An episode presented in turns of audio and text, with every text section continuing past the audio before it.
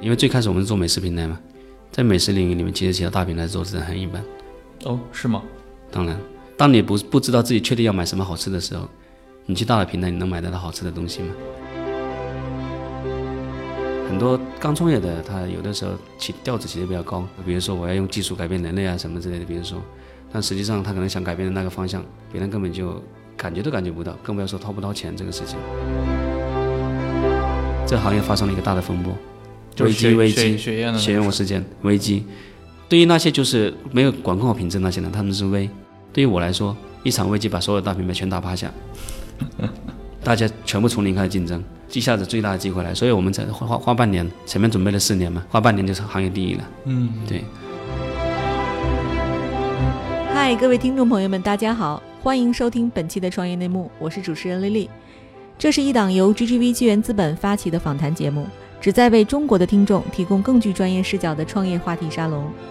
我们深信，听故事是人类的古老本能。也将在每一期节目中尽可能的帮助嘉宾讲出他们最精彩的故事，讲出他们的创业内幕。各位听众，大家好，欢迎收听本期的创业内幕，我是主持人 Roland，呃，今天就由我来代替 Lily 主持这一期。这一期咱们的嘉宾是来自国内领先的会员制消费平台格家网络的创始人李潇。呃，大家好，我是呃格家网络创始人李潇。呃，今天在座的还有 GGV 纪元资本的高级投资经理，也是环球捕手的投资人 Tommy。大家好，我是 Tommy。那咱们这个节目是创业内幕嘛？那当然是聚焦创业这个话题。我觉得对于这个话题，呃，李总的话应该是非常有发言权，因为我看过您的履历，好像您的创业是非常的早，对对，大学毕业就开始了，是吧？呃，对，大学毕业相当于是开始摆摊摆摊嘛，在淘宝上摆摊。那是在哪一年？呃，我淘宝是二零零五年的五月二十三号，那应该还是就是相当早了，即使在淘宝上来说。呃，那一年淘宝大概只有几百亿吧。嗯，整个淘宝对。对，那那会儿你作为一个比如说大学毕业生，你为什么会？你当时是等于是 all in 了吗？还是说当时还有一另一份工作？没找到工作，就没有找到合适的工作，应该是说。然后这是一个原因吗？首先就是就是淘宝这个事情，当时其实对于我来说。因为我我一天我就白天忙了回回来也回一下他他旺旺的信息什么的，所以他对于我来说他他不是说 all in 来创业这个事情，而是他反而是那那个阶段我的我的生活的一部分吧，应该说就把它当做一个小游戏来玩，像那你在种菜啊，然后跟跟其他的养其他宠养宠物啊什么的一样的，刚开始我是把它当做一个小游戏，对，因为我不玩游戏嘛，嗯，就是。在玩这个觉得挺有意思，然后然后还跟那个客户基本上很多很多那个那个时候的买我的东西的客户都。还呃都会认识，而且我们都是旺旺旺旺会加好友，那个时候客户都会加好友，就是变成跟跟现在一样的，就是买了我东西，我会我会加他微信好友一样的，其实有点朋友性质的，就是对于我来说是一个社交工具。然后那个时候我自己在做一点点小生意，啊，对，就是送货送这些，对，OK，这个是你在大学时候就开始接触了吗？还是说大学以后才开始？你说我我我当时做的那个生意吗？对，是不包括对于这个网店这块？呃，淘宝是是。就是呃零四年注册过，但是账号密码都忘记了。然后零五年重重新想想开这个店的时候是重新注册的。然后呃当时做的那个那个生意，我主要是呃就是呃发传单，然后呃别人通过传单上面的东西来找我订货，然后我我我我骑个电动车送送过去，大概一个月大概可以赚一万多块钱吧。啊，那会儿就能一个月都赚一万多。读书的时候对。啊，这个得有一个积累的过程吧？呃。因为这做了一两年嘛，然后然后大学的时候，呃，我们每个班总是会有那么几个人，就嗯，平常不知道在干嘛，然后这几个人里面，一般有一半人是玩游戏的嘛，有一有一半人是有一半人是在在学校里面就是呃搞推销啊，然后做家教啊或者什么这些各种各样的搞搞搞各种东西的那个人，然后我就是觉得那 我就是那那那其中一个，所以你属于不玩游戏的那一波。呃，对，就因为。不玩游戏嘛，所以就就各种各样事情会高一点。嗯，但当时主要卖的是卖的是哪些商品？呃，我做过中介，然后呃，就是介绍一些那个兼职的机会啊、家教的机会啊，或者什么这种的。因为我原来这些事情都做过嘛，就是后面自己做中介，稍微效率会高一点。然后呃，后面呃会卖一些这种的，就是因为我是在福建福州读的大学，然后那边呃在海外的人很多，很多福州人在美国开餐厅啊什么的，所以他们有很多的海外的商品。印会印一些就是大概一毛钱一张的这种的宣传单，上面就是什么品牌，大概什么价格这样子，然后到那个到超市门口，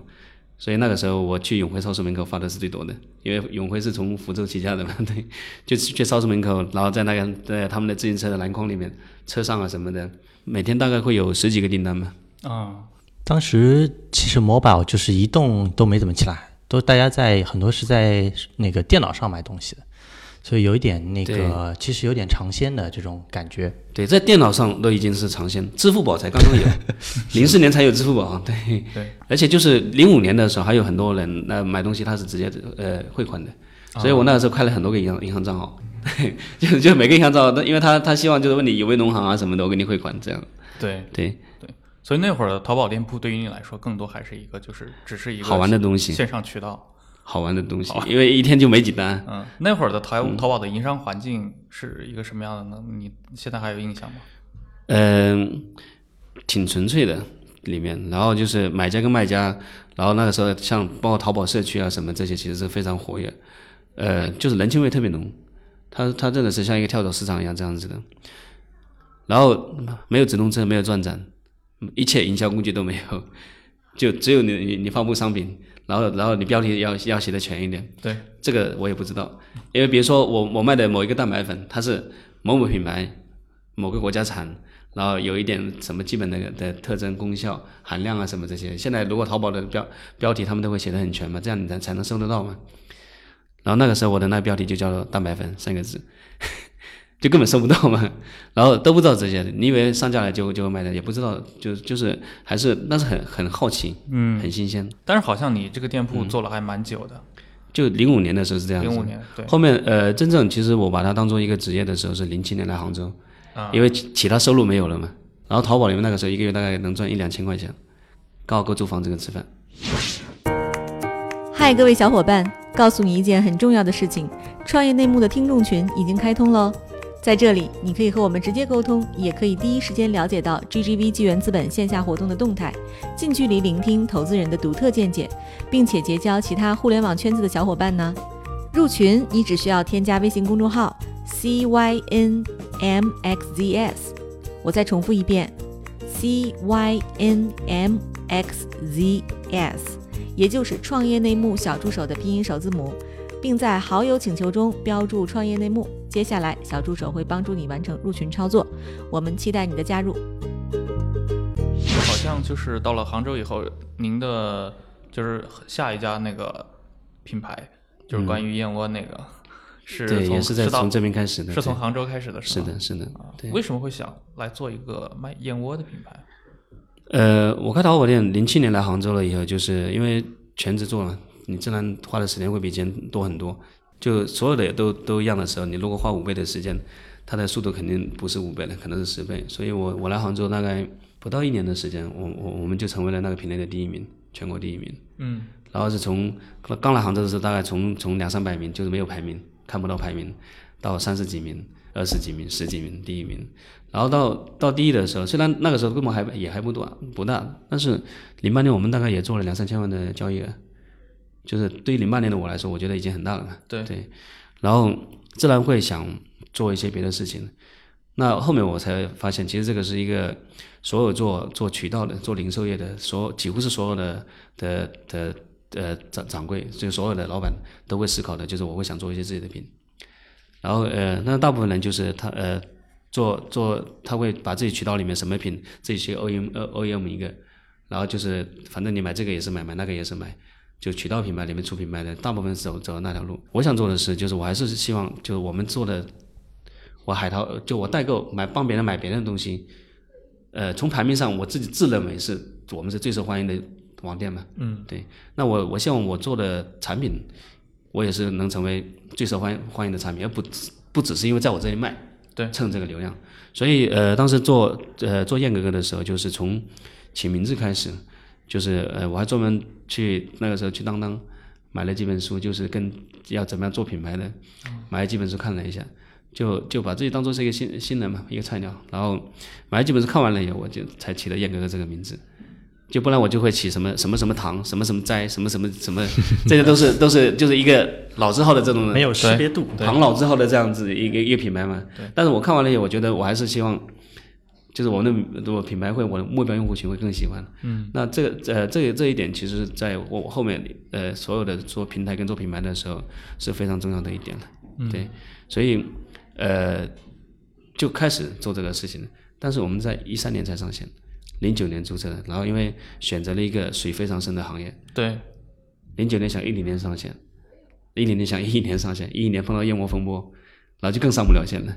然后再等等到一二年，然后等到一三年一点点有一点点迹象的时候才上才上线。那所以中间那两三年的时间，你们的团队主要是在干什么？在一零年的时候，我几乎全世界的大批发市场全跑遍了，然后而且就是跟他们就是呃工厂啊谈判未来合作啊什么，基本全部做完了。然后当然商标注册啊什么店开出来什么这些准备工作，然后包括呃前面就是有一些比较简单的用户调研，因为燕窝它主要是孕妇用嘛，然后也发生了血燕窝风波了以后，孕妇还认不认可燕窝，就这个问题我至少问了一百来个，就其实前期的很多工作，呃后面发现其实这个反而是真的是我很喜欢的一句话，一切都是最好的安排。就就反而都是有对，反而反而就是就这些东西会比你安排好的，一零年上线卖店的份额，然后反而会更好。所以我们在做做品牌的时候，就是我说，就是我们完全没有像其他有一些淘宝店一样，在在我的店里面，因为有流流量嘛，所以我就搞一个产品在那边，嗯，然后放在一起放推荐位啊什么，没有按这样子，而是会想，如果你你你呃，如果你是会追着我的品牌买，你是会看中哪几个因素，然后我们会会把。手里的所有的资源，把这几个因素给找出来。比如说燕窝最核心的就原材料，如果你原料非常非常好，而且好到了当呃，就你的表达方式可以让别人能感知到，其实包装啊什么这些东西其实无所谓了。嗯，对。所以大大家肯定是最在乎的原料，然后原料它其实是当然也也也要要包括那个毛少嘛，展型好嘛，没有后面的什么刷胶啊、漂白这些这些动作嘛。但一般人不不知道这些东西嘛，我们就把这些东西告诉你们。所以我们的那个就当时当时是唯一的一个店，后面大家都跟我们的烟所有的燕窝后面都会有六个字：不刷胶、不漂不漂白，因为这个是呃燕窝行业最大的水分，最普普遍的水水分。因为刷点胶更好看更好卖，刷上去胶是比较比较便宜的。漂白嘛，就是如果你你你毛料没有那么好，然后毛比较多，它那个成本会便宜百分之二三十。然后挑毛挑不干净嘛，它毛多，它其实挑毛的工呃的成本会会很高。然后就是挑到一定的程度，双氧水皮要漂一泡，反正反正也对营养会有一些影响，但是肯定双氧水氧化了之后，它就是水跟水跟氧气嘛，也不会说有害，对。所以再回来就是我们会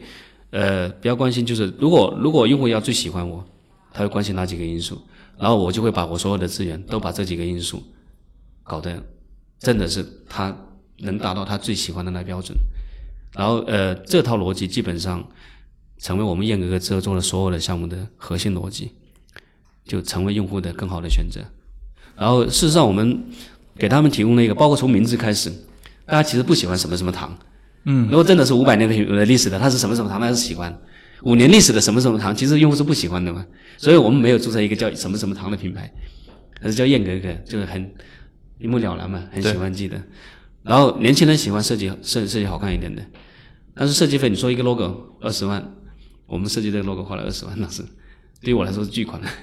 呃，当然二十万它是整套 VI，但是其他都没有用上，因为其他我都不喜欢，就剩了这个 logo。实际上我是花了二十万，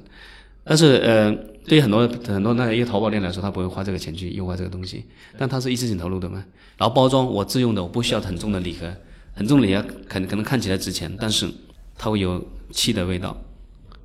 资源浪费。用一下什么整个盒子扔掉这些，然后我们用的是什么食品级最高级别的钢化玻璃，然后他们很多人就就就吃完燕窝以后，那个都是在家里面放盐啊放油啊，然后因为比他他买买来专业的容器还要好，才成本才二十多块钱，那一个玻璃罐二十多块钱很贵了，所以我我们就在客户关心的几个点，我们会用我们的资源去把它做到做到最好，然后呃很多商家跟客户是博弈，没错。博弈的过程中，我获获取一些阶段性的利益，或者是靠营销做了一些点。营销我们公司是其实是比较一般的，嗯，但是我们可以拿出来讲的东西比较多，所以人家以为是我们一个营销很强的公司，那不是的。嗯，当时是怎么看到，比如说像燕窝这个市场的呢？我当时是做营养品，就滋补品、保健品、营养素这些，我肯定是会在这个领域里面找嘛。对，我们一直希望我们做一个是客户是在所有的选择里面，呃，是最好的选择。所以如果在在维生素这些东西，我做最好，其实大家也还是会心智在很长一段时间会选择海外品牌。嗯，所以像维生素、矿物质这些，呃，我们就放弃了，因为我认为，在我的职业职业里面，就是十五年、二十年，我可能不一定能做到真正客户心智里面，可以比所有的新西兰、澳大利亚、美国的品牌里面都更好的品牌做不到。然后滋补这个东西本来就中国最强嘛，嗯，而且是华人才比较认的这个这个东西嘛，对。对，所以我是在这个领域里面。那滋补有同仁堂、胡庆余堂，为什么选我们？这个就很很讲起来就很深了。他们其实还是主要是以礼品为主，你个人用，其实他的那个产品打造、定价策略，其实很多东西它其实是不太一样的。当然，胡庆余堂然后同仁堂都是好的东西，这个毫无疑问。但是不是适合我们，就是我们自己买回家吃的最好的选择，那未必。所以某种程度上，其实你是抓住了消费市场里面的一个很细分的，差异化的一个一个点，而且这个这个点，呃，其实那个是很早期的所谓的消费升级，因为越来越多人买自这个品牌自己用，以前买这个贵的东西都都是送送礼嘛。对。对，所以呃有这些因素，是零九年我会注册燕格格，那个时候只我只注册燕格格，没有注册什么森格格，嗯或者什么其他的什么之类，所以所以那个时候是零九年我们的一个一个思考，但后面还有一个因素，这个行业发生了一个大的风波，就是危机危机血血血燕的血那个事源事件危机。对于那些就是就是没有做没有管控好品质那些人，他们是危。对于我来说，一场危机把所有大品牌全打趴下，大家全部从零开始竞争，就一下子最大的机会来。所以我们在花花花半年，前面准备了四年嘛，花半年就是行业第一了。嗯，对对，这个是重要重要业务的因素，也很有意思。这非常有意思。哎，我想问问 Tommy 啊，就是您看那个刚刚像李潇他从他创业的角度，其实他是、就是先确定了这个市场嘛，然后再开始进入。呃，去有筹备了两三年时间。那您比如说作为投资人的话，你看一个项目，您的这个思路跟刚刚李潇谈到的那几点，你们是有有差异吗？还是说是一致的？我觉得其实从创业和投资的路径都还是挺多样的。我觉得掌柜其实也有自上而下思考，他还很很多其实是自下而上的，就是你会发现他对用户的这种理解，是他必须去做了很多实地的工作和深入的了解以后才可以的。这并不是简单的可以从什么报告啊，或者是简单跟几个人聊一下就能做出一个判断。所以这个做做事的方法，top down 或者是 bottom up，就是自上而下、自下而上。其实我们投资也有，有的时候我们投一个项目，我们会从很微观的层面发现一些问题，然后我们做大量的验证以后，发现其实在顶部你是看不到的，顶部你是看不到，你从下面你反而是看得到的。所以这两种方式，我其实我们其实也都是可以运用的，跟创业是一样的。啊、您是一五年的时候就开始来做了这个格格家，啊，对，一四年之前是都在淘宝，就就就呃就传统电呃电商的淘宝、京东啊什么这些，自己开始做做做做平台做 app 了。对对，一五年开始。那其实对您来说是一个新的战场啊，因为你可能现在要管理的就是工程师了，这些、嗯这个跟过去的一个管理经验是有那样的一个跨越吗？呃，它肯定是会变得会更繁琐，就是要涉及的领域会更多，嗯，特别是技术的应用，因为原来在淘宝里面，它淘宝的大的技术框架已经搭好了嘛，对，对，设计师可能要用的比较多，技术包括过去淘宝的店铺装修什么的都有现成的。对对，这些是这些是我们都是有自己设计师团队，那至少写代码是自己写代码一般一般不会用到嘛，嗯，它本质上它它我们做的是一个就是一个一个还是一个零售平台啊、所以它它呃更多的还是一个零售业，所以虽然呃有后期的一些技术，特别是像现在我们技术能力已经很大很大了嘛，那我觉得呃因为它的核心是一个零售业，那零售业你还是你卖的东西，你再怎么样技术包装，你核心还是你的你的提供的这种商品跟服务的组合，对于客户来说，他他对他在当下他是一个更好的选择，或者说对对特定的客户，他是一个更好的选选择。然后在这一点，因为最开始我们是做美食平台嘛，在美食领域里面，其实其他大平台做的很一般。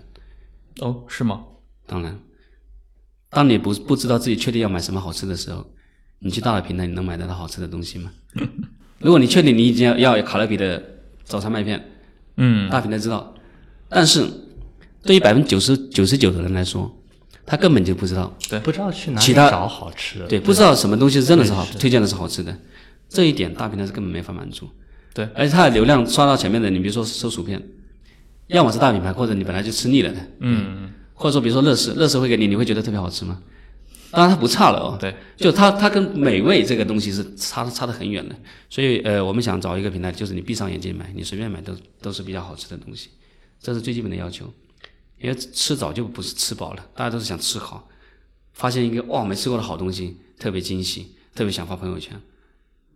就这种感这种感觉嘛，对。所以呃，在这个这个维度，我们认为我们是可以在所有的竞争对手里面，在我们的至少之前燕窝客户的这个这这个，以及我们的海淘的那那个客户，我自己服务的这些客户群里面，我们可以给他提供一个更不一样的选择吧。我也不是说我好很多的选择，因为有人吃饱可能也是很好的选择，就更不一样的选择。然后这一点我是有很大信心的，所以其他不懂都无所谓，我们就冲出去做了嘛。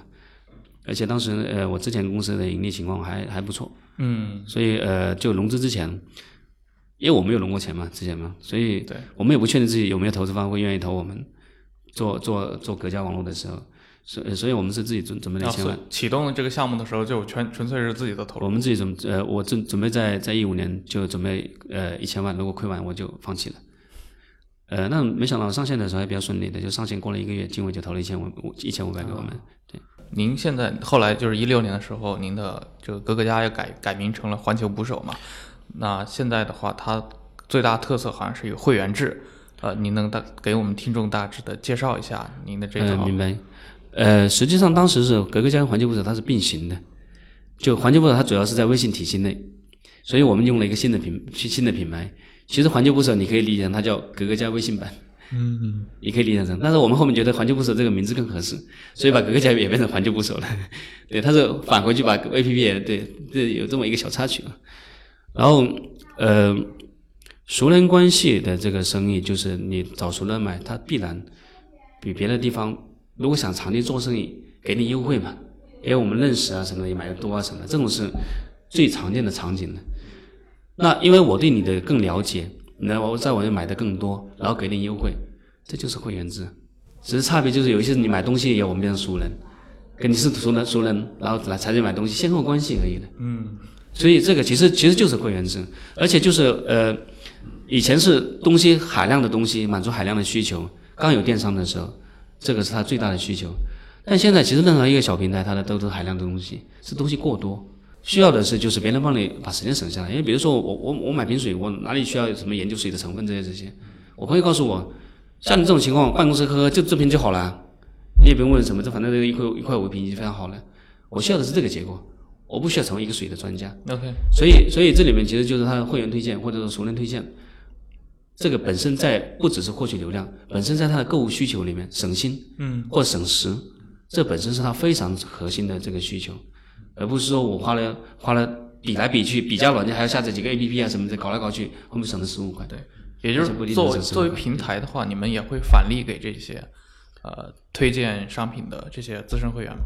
呃，我们其实会有专业的我们的服务商，然后在全全国我们有两万多个呃活跃的，就是每个月活跃的专业的服务商，然后呃我们比较多的返利是返给他们，但也不能说是返利，其实其实其实在站在我们的角度，他们是 VIP 客服，嗯，他们是我们的 VIP 会员的专属客服，但是跟其他的 VIP 客服相不不一样的就是，我们的客服跟我们的那个客户是本来就认识的，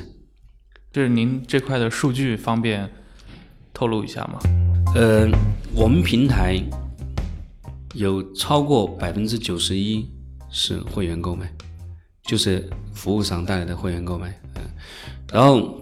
剩下百分之九里面还有一半以上是农产品，就是会员跟非会员是没有没有价格差异的，啊，所以你可以理解成就是只有低于百分之五的人他是非会员购买，所以其实就是百分之九十五以上的都是跟会员相关，基本就彻底的是一个熟人的生意。对，但是这个也会有一个问题啊，就是因为像这种模式就非常接近于我们通常说像微商嘛，就从结构上好像很像，但是我们也知道现在在舆论语境里面，其实微商它这个呃形象还是比较负面的，因为确实还是因包括对他们的管理啊，可能会存在各种各样的一些问题。就是你在这一块的话，你有一些什么样的解决措施吗？明白。呃，不只是微商，微商之前呢，就是人拉人的这种东西，我们我们比较熟悉的就是传销嘛，非法传销嘛，这些。直销，对，对，直销也好，传销也好，就就是或者保险也好，什么感觉就是都在拉人啊，什么赚朋友钱这种的。大家反感他们，不是因为他们这种销售模式，而是他们提供的产品，特别是微商早期的时候，为什么做烂了口碑？面膜，对，然后你卖的东西根本就是小品牌的面膜，卖的死贵，只是因为这些囤货的这些人赚的钱，然后我用到脸上的东西没有比我熟悉的大品牌好，而且还卖的更贵，所以就杀熟嘛。对，宰熟人嘛，宰客嘛，对，宰客你你不管有没有这种模式，所有的宰客在饭店里面就是十块钱面卖你五十块钱，大家也说是黑店，行情在十块钱的面，他永远是八块五，生意兴隆，他花同样的钱，或者说同样的时间来购物，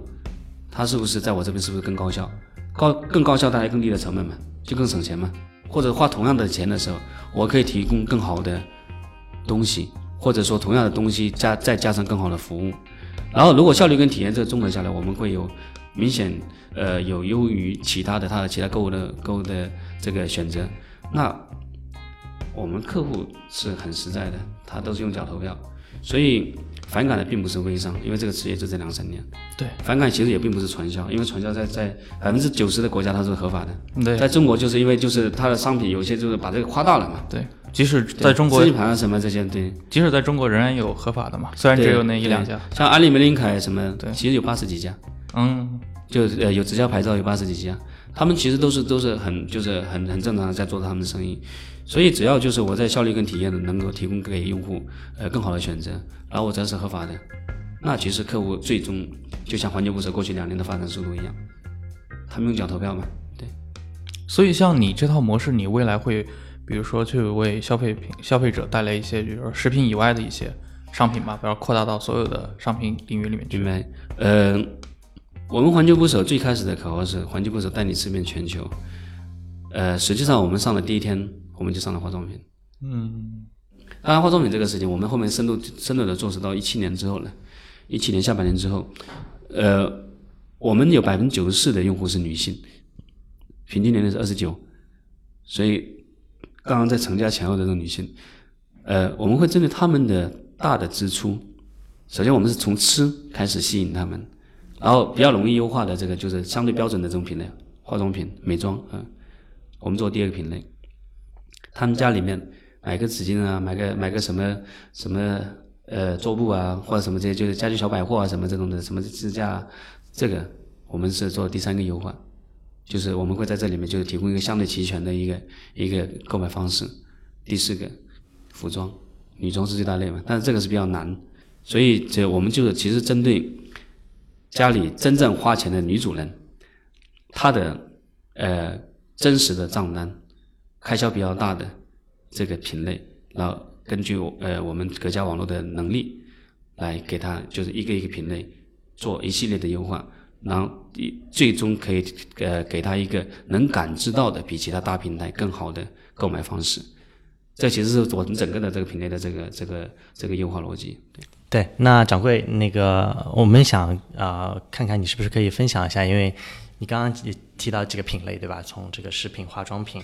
啊、到这个服装，那我们也观察到，其实捕手啊、整个格家现在在做更多的东西。你要服务这群中产的啊、女性的家庭消费，有更多的这个环节正在尝试或者说即将推出的，有些什么东西可以跟我们分享吗？呃，最近就是在整个的这个电商领域里面，它有一个新的东西叫社区团购。他们原来是在社区里面拉一群人出来，大家一起去团团团水果啊，团团鸡蛋啊什么的，做团购这种方式。那我们把这这种的社区团购这种方式做了做了一些优化，呃，就是除了我们之前 shopping mall 的方式呃之外，他们其实是一个在呃以社区为单位的这样子一个以社区便利就不只是便利店，其实是相相当于是我我们真实的这个消费，就是一个这个小区旁边的便利店、水果店、卖菜的牛排店，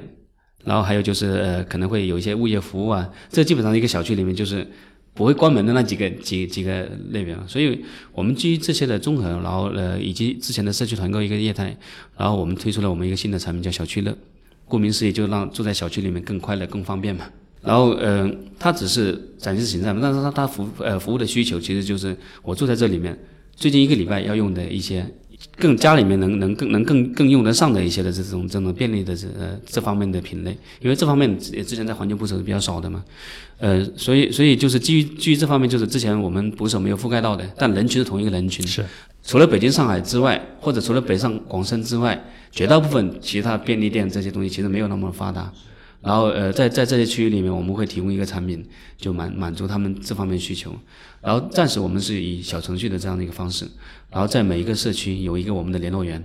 或者说是小小区长啊，或者说他们的一个社区的一个负责人，这样他会把我们的的的服务，不只是这个社区便利，以及我们的环球捕手，以及我们的超级会员卡，就他的通过通过呃我们的会员卡，他可以去。去附近的美容院呐，然后呃健身房啊，然后洗车啊什么这些，他都都会有一定的福利。嗯，但是你圈的这个客户还是过去的那你的一些很忠实的那些买燕窝的客户。明白你的意思。呃，我们我们做格格家的时候，其实早就不是买燕窝的客户了，因为我买燕窝的客户只有几万人，就真正的那老客户加到微信里面只有几万人。嗯。然后他们支撑了我们一年大部分的交易。当然，我燕窝总总用户只有有三十多万的当时。嗯。所以，所以肯定 肯定不是那几万的，因为我们现在办会员卡的，我们就有上三百多万了嘛。那对，最多百分之一之间的燕窝客户，呃，但是跟燕窝客户会有相同属性的，就是当然买燕窝他肯定对生活有追求嘛。对。然后从城从城市分布来说，我们会相对会在偏更中大型的城市，就是省会以及次省会或者沿海发达的发达的地方，呃，所以从从这个人群的他的那个一些呃属性以及他的。呃，人群的那个就是它的那个地域分布，我们开的城市是会跟之前环球捕手，它的那个就是会我们会员比较多的地方，会会往这个路线去走。对，呃，现在有些做社区团购，它是会往没有便利店的地方，就更落后的地方走，可能是呃做了一个补充，我觉得也是一个挺不错的一个定位吧。但是因为对于我们来说，我们是服务同一同一个人群，我才会做这生意，所以跟之前的分布是一样的。对，OK。对，因为咱们这个节目叫创业内幕嘛，嗯你从零五年开始大学毕业就基本上你的人生就好像连可能连对全部就是创业了。对，我想知道，因为一路听下来，包括你后来开始做做这个做平台也好，甚至等可一开始都没有特别大的一个融资需求，对对吧？都是用自己的钱，那看上去你的一开从一开始你的盈利状况都还不错。我想知道是你这十几年的创业过程中，你自己有一些什么样的？可能你过去很很很少愿意 和别人分享的一些，比如说你的一些坎坷，或者说创业方面的你面临过的一些挑战，这些东西你能跟听众分享一下吗？嗯，首先就是因为我格价网络是第一次拿融资，第一次用别人的钱做生意，呃，之前我都是用自己的自己的钱或者是借来的钱，呃，所以我们对一个生意它能不能做。以及未来会做成什么样子？我潜意识我思考会比现在就是一些含着金钥匙出生的，我从大公司辞职，我就马上可以拿一两千万美金。对这种的，呃，对他们来说，钱会看得更重一点。嗯，像富一代跟富二代的差别一样的这种。富一代他再有钱，总总总会总是比较节省。对。这是潜意识的，就是这这一点，我觉得也是我们团队的一个标签，会比较抠门。然后当然，这所以我们的财务状况就是一直是是比较安全的。你们，你这个财务状况是从一开始就从一开始我，就就已经还是不错了。我们从第呃我第卖出第一瓶维生素开始，就那时候就自己就两千块钱嘛，开淘宝店开始，我们的财务呃从来没有没有过赌的因素，从来没有。对，然后呃我我找银行贷过一次款。当然找找阿里，呃，那个就是那个电商贷贷过很多次，他都是把你压在里面的钱贷给你嘛，这个当然是安全的嘛，对吧？然后我只找银行贷过一次款，呃，找那个民生银行给我贷了五十万，但是那个时候我仓库里面有一千万的现货，但是我没有买房，所以五十万都很难贷贷下来。这个也是传统的那个金融对对创业它其实不一定说那么友友好的。对。但是从从整个财务状况来说，我当然是是是非常健康的，不管是因为我我已经毕业了有。有十几年了嘛，就像我我们这个同龄的啊，什么回来回头，不管是创业还是说呃就业，做到做到企业高管，或者说呃就在在公务员，慢慢的就是到科长或者什么，其实其实肯定都有每个人不容易的地方，甚至每个人家庭，嗯，其实都有都有不容易的地方，没错，然后也有光鲜的地方，呃，我我自己认为我是比较顺利的。我自己认为，但是所有的其他其他就看别人创业故事啊什么，就公司倒闭了呀，或者说怎么样，碰见呃呃看到别人白脸或者什么写出来的所有的所有的，几乎反正就是就在一些媒体上看到的，好像我又全部已经都全部经历过。呃，我觉得很好，因为我觉得掌柜一直在做真正有价值的事儿。嗯，我们基本上我们访谈很多几百个呃环保的用户，我们看到就是基本上一块钱的会员费能够真实的帮用户至少省下五块钱，而且正在省下来更多更多的钱，而且这是个真实的场景，所以这个价值我们觉得特别好，就是而且我们看到他一路往前这个成长，所以特别好，也祝福掌柜，嗯。好，谢谢托米。就其实是因为今天也是谈创业的这个事情嘛，就创业创业这个就是，假如想创业，首先它是一个，肯定是一个不错不错，是一个生意，是一个好的生意。嗯，那我对生意的理解是什么呢？就是至少